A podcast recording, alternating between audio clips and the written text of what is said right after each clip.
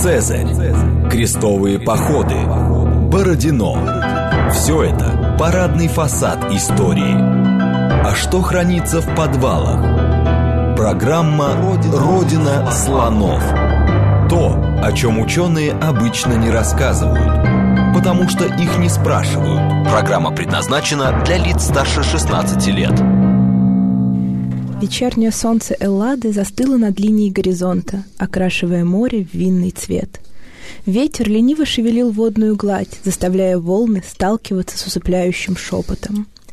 С берега за их движениями следил немолодой человек. Он любил наблюдать за морем, наверное, больше, чем любой другой грек, и этому было объяснение. Он давно хотел написать об этом книгу, но до сих пор не знал, как она должна начинаться. Вдруг до его слуха донесся детский смех – на берег выбежали двое мальчишек и с разбегу бросились в воду. Он подумал, что это могло бы стать хорошим началом его истории. Дареju kai pariusatidos gignantai paidas dio, presbyteros men Артаксерксес, неотрос декюрус. У Дария и Парисатиды было два сына, старший Артаксеркс и младший Кир – Хайра, здравствуйте. Эту фразу хорошо помнят многие поколения гимназистов и студентов, изучавших древнегреческий язык. Именно так начинается сочинение ксенофонта «Анабасис», которому посвящен наш сегодняшний специальный выпуск программы «Родины слонов». Меня зовут Михаил Родин. В основу этой передачи положены тексты, написанные 24 века назад. Авторы Сергей Карпюк и Анна Иванова попытались сложить цитаты в живое повествование, дополнив их рассказом об этой древней эпохе. Приступим. Биографическая справка. Путь к анабасису. Итак, герой нашей передачи – Ксенофонт. Он родился в Афинах, крупнейшем древнегреческом городе. Свидетельства о рождении в древности не выписывали, так что точно установить год его появления на свет невозможно. По одной из версий, это случилось около 430 года до нашей эры. Ксенофонт происходил из аристократической семьи – а это значит, что он получил хорошее риторическое и военное образование. В юности он также увлекался философией и входил в число учеников Сократа. Знакомство с Сократом оказало на юного ксенофонта огромное влияние. Под влиянием идей и взглядов философа ксенофонтом уже в зрелом возрасте были написаны сократические сочинения, в которых он излагал свое понимание учения Сократа. Одно из них носило название «Пир», подобно знаменитому диалогу Платона. И ученые спорят до сих пор, чей портрет Сократа более точно передает оригинал. Но не только и не столько философия занимала граждан Афин в последние десятилетия V века до нашей эры. Детство и юность Ксенофонта пришлись на военные годы. В Греции шла Пелопонесская война, в которой участвовали практически все греческие полисы, города-государства. Две враждующие коалиции полисов возглавляли демократические Афины и консервативная Спарта. В 404 году до нашей эры война закончилась сокрушительным поражением Афин. Спарта навязала Афинам олигархический режим, которому симпатизировала афинская аристократия, но отвергала большинство афинских граждан. В 403 году до нашей эры демократия в Афинах была восстановлена, и аристократы, сочувствовавшие Спарте, оказались под подозрением. Эта ситуация подтолкнула молодого ксенофонта искать счастье на чужбине. В 401 году до нашей эры он покинул родной город и отправился в Малую Азию, чтобы присоединиться к экспедиции Кира-младшего против его старшего брата Артаксеркса в борьбе за персидский престол. Именно этот поход греческих воинов-наемников, называемый «походом десяти тысяч», описывает сочинение Ксенофонта «Анабасис». В нем идет повествование о событиях с 401 по 399 год до нашей эры. Само слово «анабасис» означает «восхождение», «путешествие вглубь страны». Анабасис, книга первая, глава первая. Западное побережье Малой Азии, ныне Эгейское побережье Турции. Кир собирал греческое войско как только мог тайно, чтобы застигнуть царя врасплох – Набор производил он так.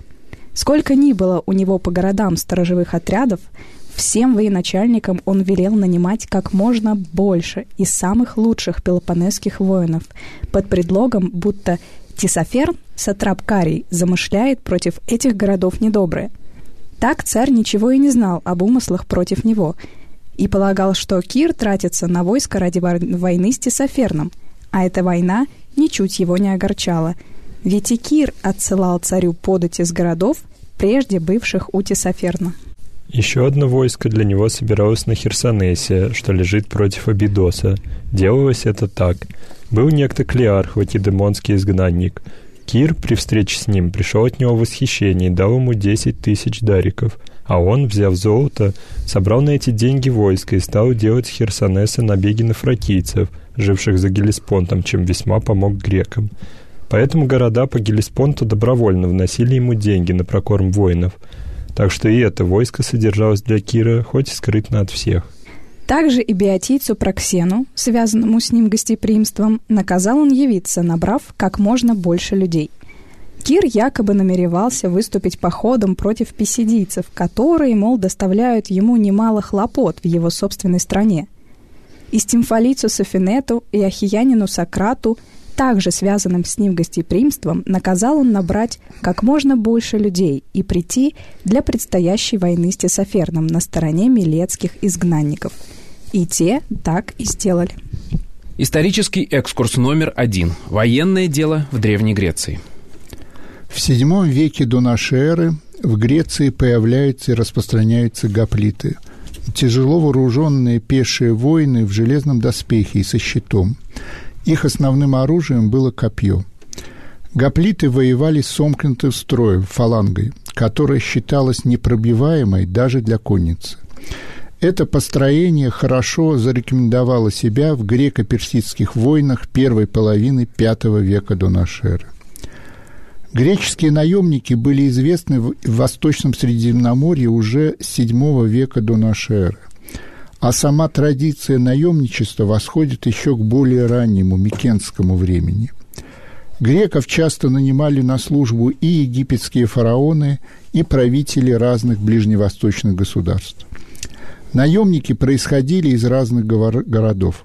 Среди них были и спартанцы, и афиняне, и фиванцы, но больше всего было представителей бедных горных областей, к примеру, Аркадии. В отрядах наемников можно проследить и некую географическую специализацию. Например, считалось, что лучшие лучники происходят с Крита. В 404 году до нашей эры, за три года до похода Кира, закончилась Пелопонесская война – и оставшиеся без дел тысячи гоплитов и легковооруженных воинов, лучников и пращников пельтастов готовы были стать солдатами удачи. На дальние походы за достойную оплату соглашались не только рядовые воины, но и их командиры. Ни Ксенофонт, ни 11 тысяч греков, которых Кир собрал на побережье Малой Азии, еще не знали, что им предстоит. Они полагали, что в их обязанности будет входить только война против мелких вассальных правителей Ахименидской державы, привычное занятие греческих наемников на персидской службе. Поэтому настроение греков в начале похода было бодрым, и они с охотой демонстрировали нанимателю свои боевые умения. Анабасис, книга первая, глава вторая. Тиреен, Фригия, ныне внутренние районы Турции. Πλόμενος ον επιδέξε εξέτησιν ποιήτα εν το πεδίο των Γελένων. Εκέλευσε δε τους Γελένους γοσνόμος αωτόις εις μάχεν ούτω ταχτέναι καί στέναι σιον τάξε δέκαστον τους γεαουτού.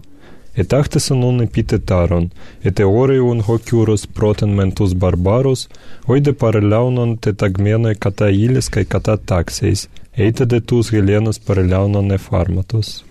Кир произвел на равнине смотр грекам и варварам. Грекам он приказал построиться так, как принято у них для боя, и чтобы каждый начальник расположил людей в верном порядке. Войско построилось в четыре ряда. Кир смотрел сперва варваров, которые прошли перед ним в строю по отрядам и полкам, а потом греков, объехав их войско на колеснице. Все греки были в медных шлемах, пурпурных хитонах, в поножах и с открытыми щитами – Кир, объехав всех и остановив колесницу против середины строя, послал толмача Пигрета к греческим начальникам с приказом обнажить оружие и выступать всем сомкнутым строем. Они передали приказ воинам, и по сигналу трубы все двинулись с оружием на изготовку. Потом воины ускорили шаг и закричали, и сам собой получился как бы набег на палатки, весьма перепугавший варваров. Все, кто был на торгу, бежали, побросав товары. Греки со смехом дошли до палаток. Кир был в восхищении, увидев страх варваров перед греками. Исторический экскурс номер два. Эпоха пешеходов. В античности расстояния по суше измерялись пешими переходами. Путешествовали пешком и мирные путники с посохом, и воины с оружием, которые несли либо они сами, либо рабы-оруженосцы.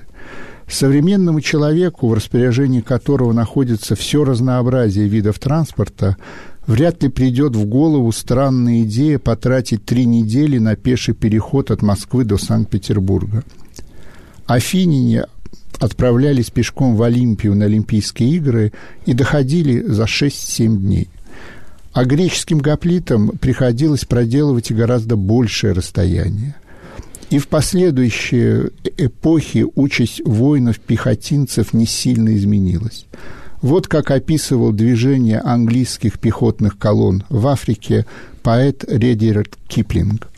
«День, ночь, день, ночь, мы идем по Африке. День, ночь, день, ночь, все по той же Африке. Пыль, пыль, пыль, пыль от шагающих сапог. Отпуска нет на войне.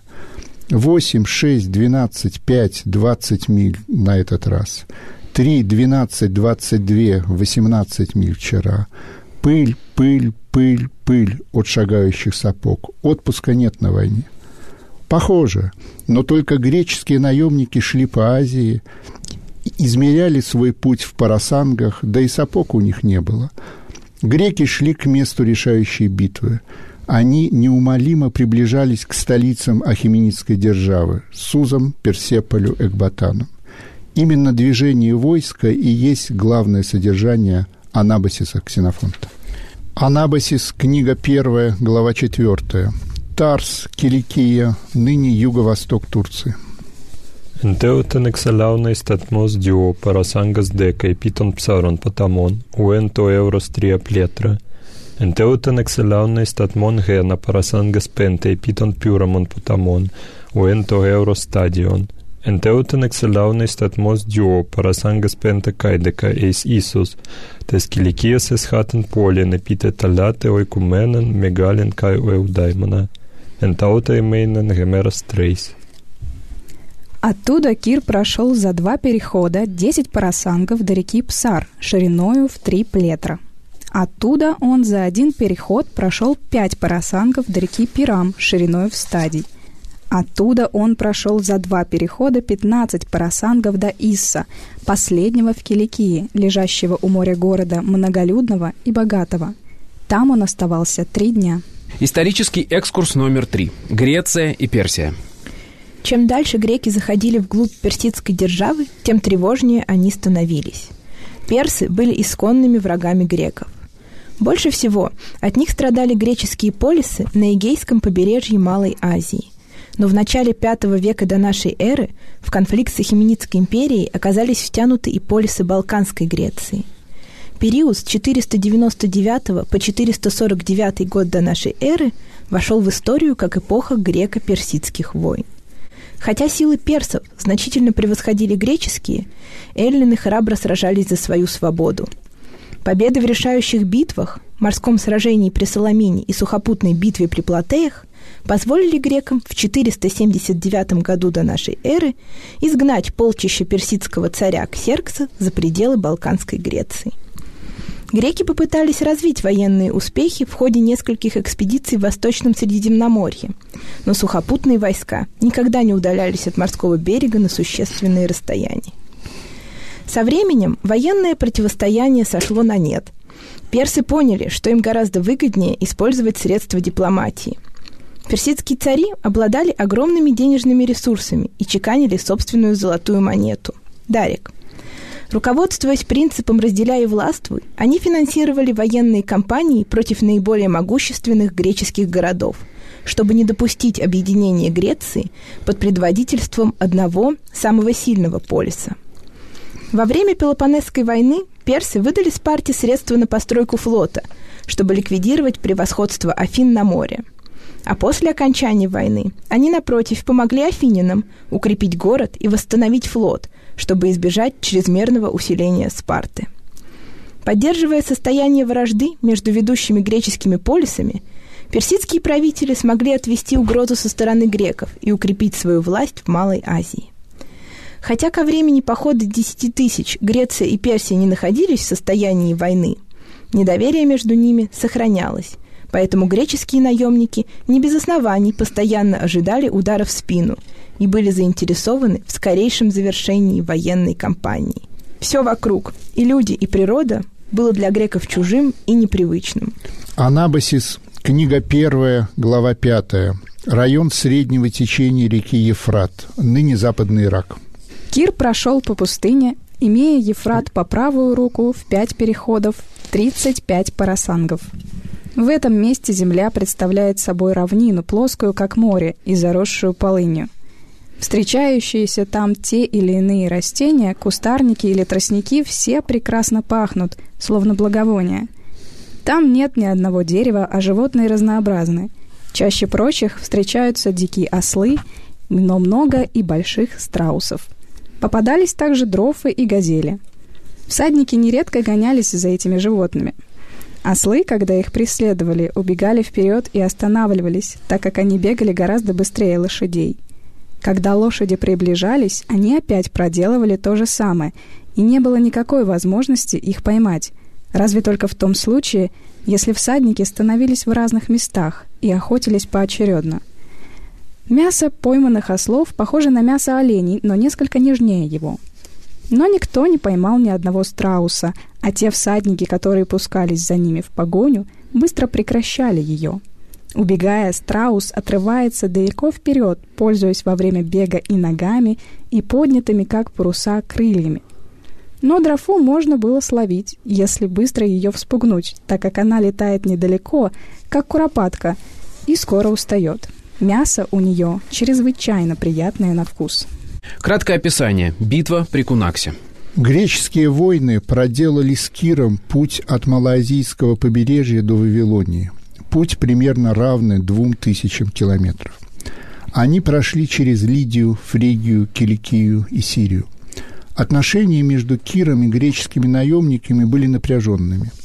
Греки чувствовали, что Кир соврал им об истинной цели их похода – Сперва воинам было сказано, что они выступают против писидийцев, потом против врага Кира Аброкома. Однако воины понимали, что их ведут в поход против царя, и только повышение платы, которая, впрочем, не всегда поступала в срок, и увещевание начальников отрядов удерживали греков в войске Кира. Между самими греками тоже возникали ссоры. Во время одной из стоянок после переправы через Ефрат чуть не пострадал стратег Клеарх, когда один из воинов другого стратега Минона запустил в него топором. Тогда уберечь греков от драки смогло только вмешательство Кира. Наконец, войско Кира оказалось в Вавилонии. Кир старался как можно скорее встретиться с противником в бою, чтобы войска, спешащие со всей персидской державы на помощь Картаксерксу, не успели до него добраться. Несколько дней прошло в напрасном ожидании, и лишь ну, когда Кир и его приближенные уже решили, будто противник отказывается от боя, гонец принес весь о приближении врага. Решающая битва с войском царя Артаксеркса произошла в 401 году до нашей эры при Кунаксе, недалеко от старого Вавилона и современного Багдада. Греческие наемники оправдали свою репутацию. На отведенном им фланге они на голову разбили противника. Анабасис, книга первая, глава восьмая. Близ Кунаксы, Месопотамия, ныне Центральный Ирак. Kai uketi tri tetera stadia dieheten ton fio falange apalelon enika epaianidzon te hoi helenas kai erhonta antioi ianeitos polimios. Hos de poreomenon execumaine tites falangos, to iu polei pomenon erxata dromatein, kai hama eftenxanto pantes goion ton eniu alio, elilidzusi kai pantes de eton. Liegusi detines, o skaitas aspisi просто дората эдупесан фобан поюнтас то есть гипоис. Уже не больше трех или четырех стадиев разделяло оба строя, когда греки запели пиан и пошли навстречу врагу. Когда часть строя выдвинулась вперед, отставшие побежали бегом. Потом все вместе издали клич, какой принят в честь Иниалия, и все перешли на бег. Говорят, что некоторые даже ударяли копьями о щиты, чтобы испугать лошадей – и прежде чем они оказались на расстоянии выстрела из лука, варвары повернули и бросились бежать. Тут греки, что было сил, пустились в погоню, крича друг другу, чтобы не мчались бегом, а преследовали врагов строем. А колесницы без возниц неслись одни через вражеские, другие через греческие ряды. Греки при виде их расступались, один, впрочем, был настигнут, опешивший как на и говорят, что никто и даже этот не пострадал. И вообще в том бою ни с кем из греков ничего не случилось, только на левом крыле, говорили, был один, раненый стрелой. Греки доблестно сражались, не испугали их даже серпоносные колесницы, оснащенные лезвиями, присоединенными к осям колес. Увлеченные преследованием, греки не могли знать, что их предводитель Кир пал в бою. Таким образом, успех греков никак не повлиял на исход битвы. Ситуация была непонятной. Хотя сами греки не считали себя побежденными, они входили в войско проигравших. Предводителям наемников пришлось вступить в запутанные переговоры с Артаксерксом, чтобы получить возможность мирно покинуть страну. В итоге греки присоединились к остаткам войска Кира, которые сопровождали приближенные царя Тисоферн и Оронт.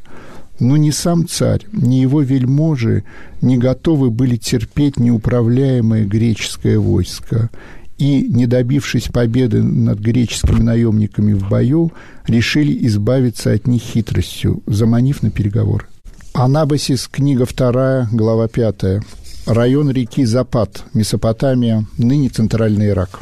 Когда греческие предводители пришли к дверям Тесоферна, старших начальников Проксена Биотийца, Минона Фессалийца, Агия Аркадца, Клеарха Лакедемонянина и Сократа Ахиянина пригласили войти, а младшие остались за дверьми.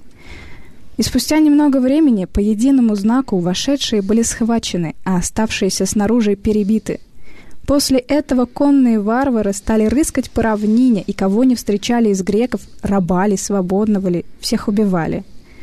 Греки, глядя из своего лагеря на эту скачку, удивлялись и не понимали, что делается, пока не прибежал Аркадис Никарх.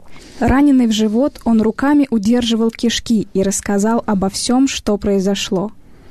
Тут все греки, пораженные, бросились к оружию, полагая, что враг сейчас же нападет на их стан – а схваченные персами полководцы были доставлены к царю и окончили свои дни обезглавленные. Pēdējais epitūristais Tisafernus huimen strategoi parakletas eneiso, proksenos bojotios, menon citavos, agias arkas, klerhos vakon, Sokrates ahaios, oidevo hagoi epitēstūris emenon. Upolio de justero na potu autu semeio, hoite endon xionelambananto, kai hoi exo katekopesan – oimen стратегой гутелев тентас анехтасан госбасилея, кая подметентас тас кефаляс лефтасан. Это программа «Родина слонов». Сегодня у нас специальный выпуск, посвященный Анабасису Ксенофонта. После новостей мы вернемся и продолжим. Программа «Родина слонов».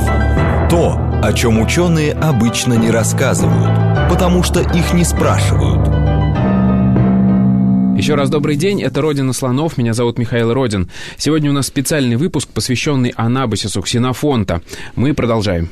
Ночная прохлада опустилась на греческий лагерь, но, казалось, воины и не заметили наступления темноты. Все они пребывали в тяжких раздумьях о собственной печальной участи и оплакивали павших. Многие из них потеряли всякую надежду на возвращение домой, к семье, и не могли сомкнуть глаз от отчаяния. Но были те, кто предпочел действовать, Перед расположением войска собрались оставшиеся в живых стратеги, их помощники и лохаги. Не теряя времени даром, они решили выбрать новых предводителей. Но без одобрения войска выбор их не имел бы законной силы, поэтому очень скоро к командирам присоединились все греческие наемники. Анабасис, книга 3, глава 2, район реки Запад. Veidy ērant to hemertes hedon jupefainikaisto mesan hekon hoi archuntes, Kā iedegsinautojas profilakās, katastēsantas un kalintus tretiotas.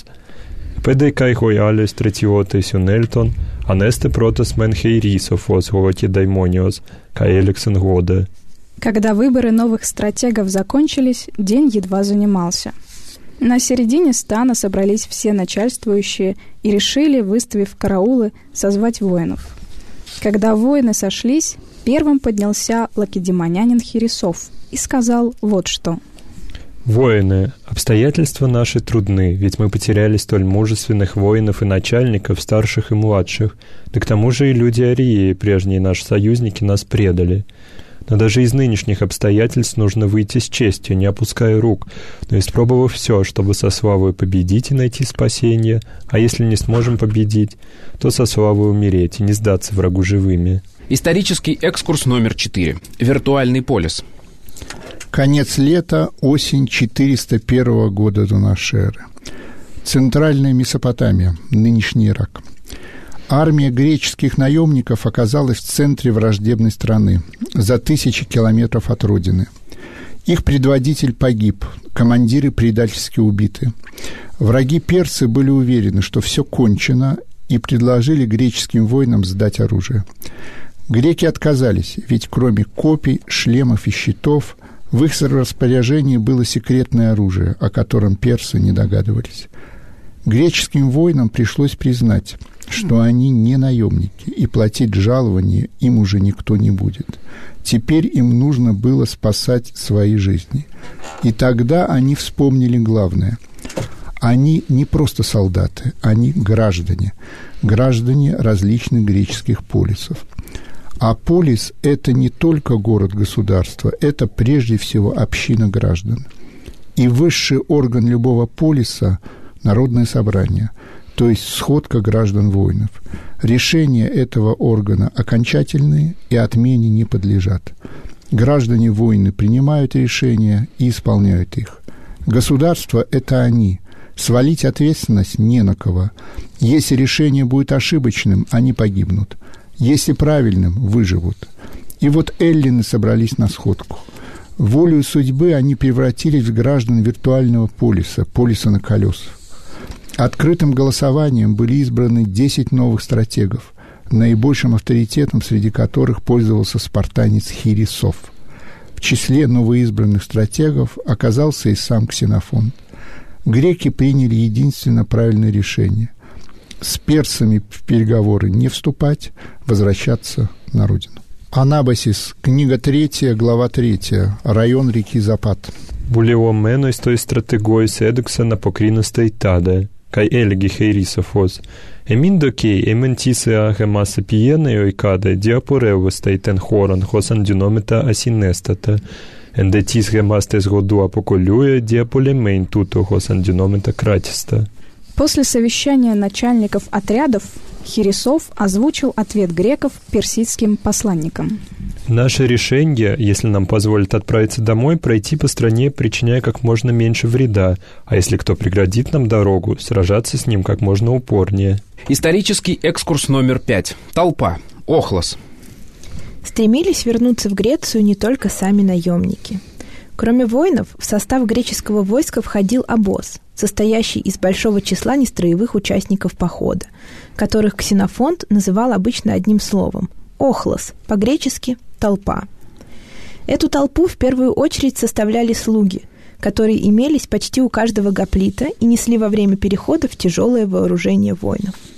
Кроме них были и носильщики для другой поклажи, например, палаток и частного имущества воинов. Также войско сопровождали ремесленники, врачи, жрецы и обращенные в рабство пленные. Были среди обозных и женщины – Обоз передвигался на повозках, запряженных вьючными животными, которые везли тяжести, в том числе продовольствие и фураж. За их движением следили погонщики. Во время битвы при Кунаксе, пока греки преследовали врага, персы добрались до обоза и разграбили его, но часть имущества грекам удалось отстоять. Однако наемники понимали, что незащищенный обоз является лакомой добычей для их врагов и тормозит продвижение войска. Поэтому перед отступлением было принято решение максимально уменьшить его, чтобы при переходе его можно было разместить в центре колонны воинов. Так обоз был защищен от нападения и не растягивал строй. Анабасис, книга 3, глава 2, район реки Запад.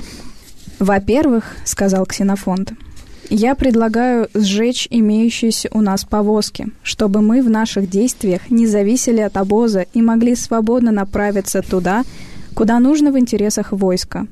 Затем надо также сжечь палатки. Перевозить их тоже хлопотливо, а от них нет никакой пользы ни в сражениях, ни при добывании продовольствия.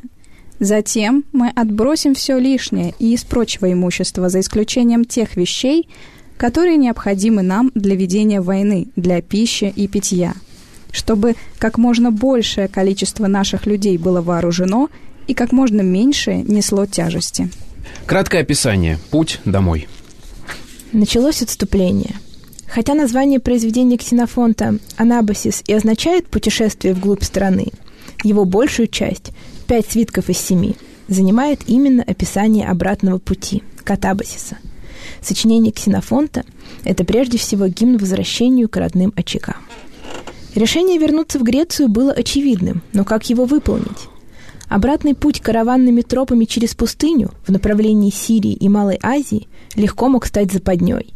Персы могли отравить колодцы, и при таких обстоятельствах гибель войска стала бы неизбежной решено было отступать на север, к Черному морю, через территорию, где в далекой древности располагались Ассирия и Урарту, а теперь иракский Курдистан и восточные районы Турции.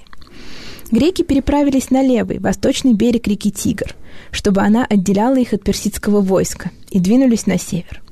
А дальше их ждала дорога по неизведанным землям, через поселения местных племен и труднопроходимые горные ущелья.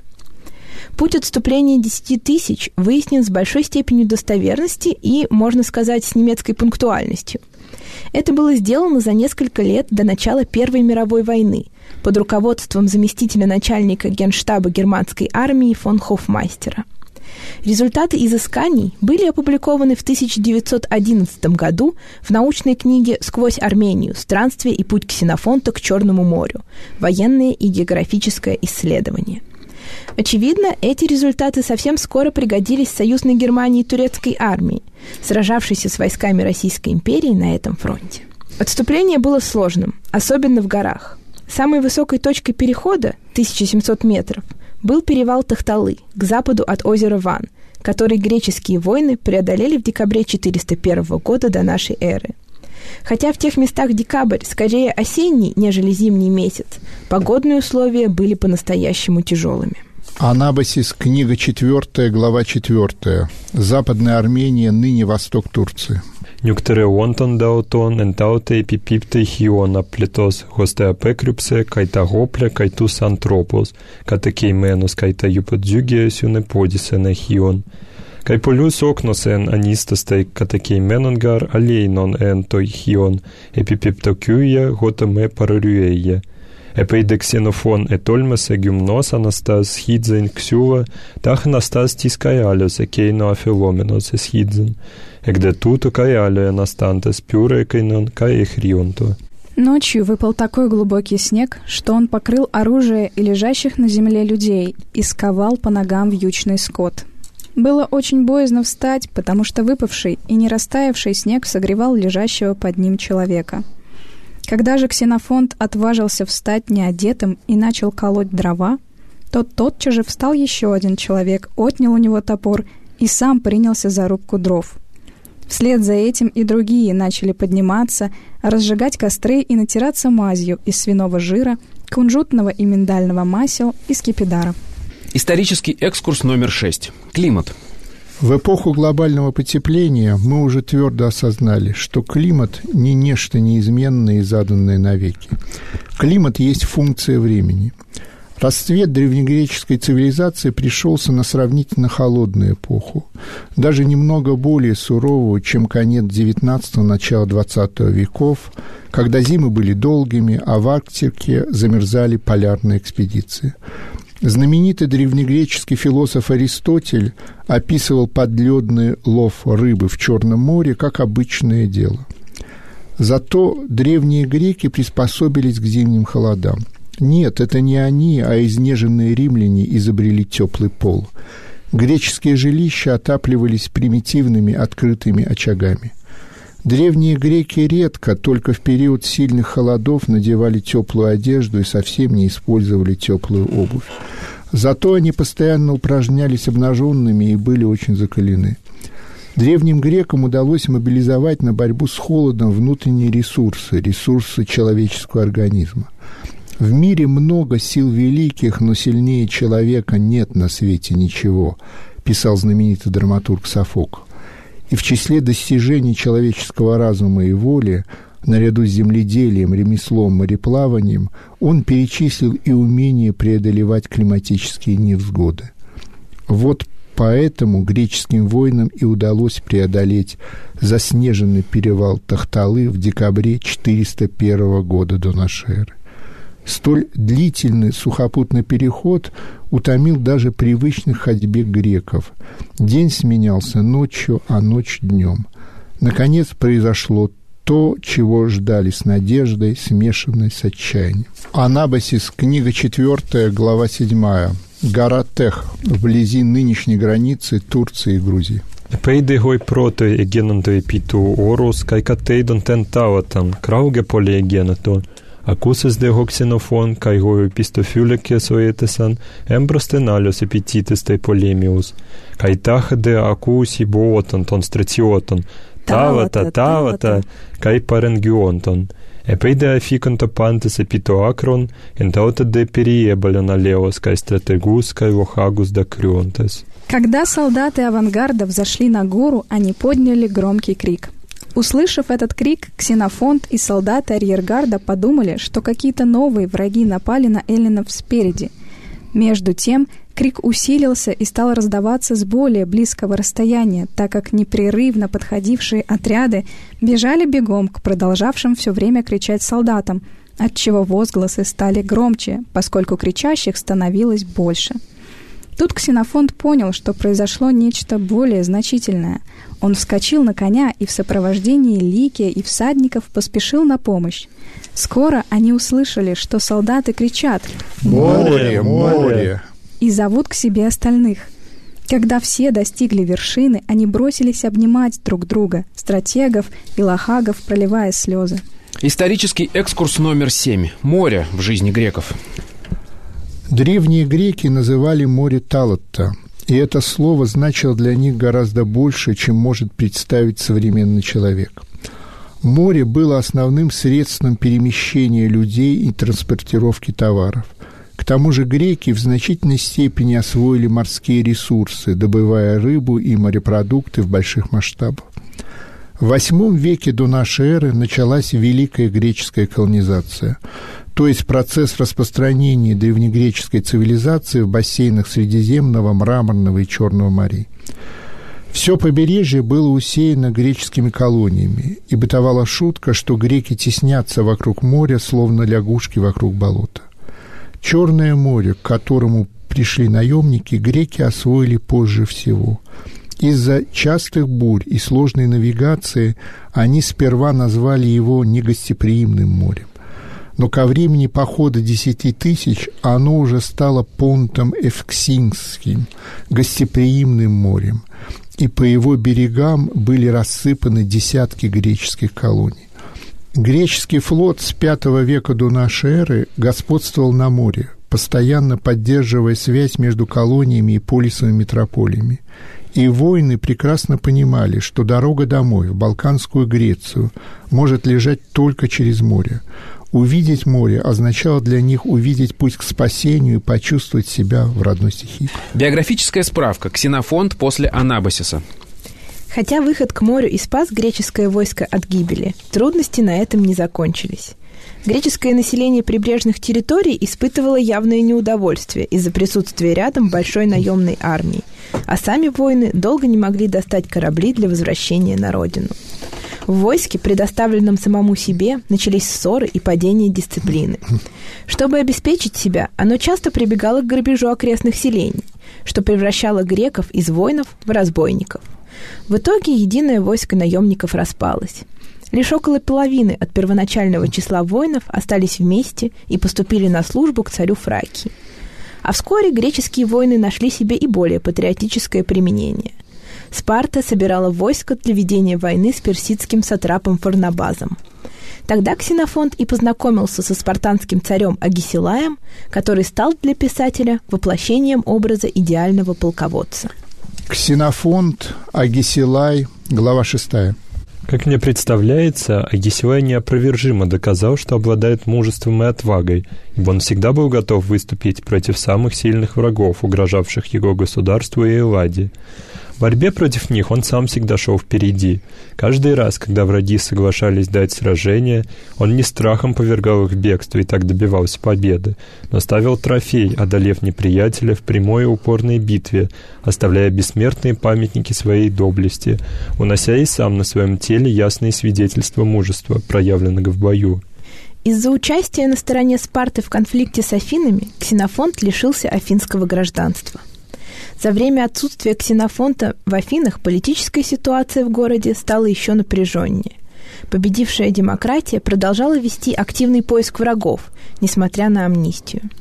Обвинение пало и на учителя ксенофонта, Сократа. Его сочли повинным в отрицании богов, признанных городом, и в введении новых божественных существ. Обвинили его и в совращении молодежи. Процесс состоялся в 399 году до нашей эры, и суд присяжных заседателей, Гилея, осудил Сократа на смертную казнь. Сократ отказался бежать из тюрьмы, хотя ученики подготовили побег. Философ предпочел подчиниться законному, хоть и несправедливому решению суда. Он принял яд. Ксенофонт был далеко от Афин и не мог быть среди учеников, которые находились при Сократе в последние мгновения его жизни. Но известие об этом процессе заставило Ксенофонта еще раз подвергнуть сомнению правильность демократического устройства Афин. Он продолжил воевать на стороне Спарты под началом Агисилая. В награду за службу Ксенофонту было пожаловано имение в Элиде, близ Скиллунта.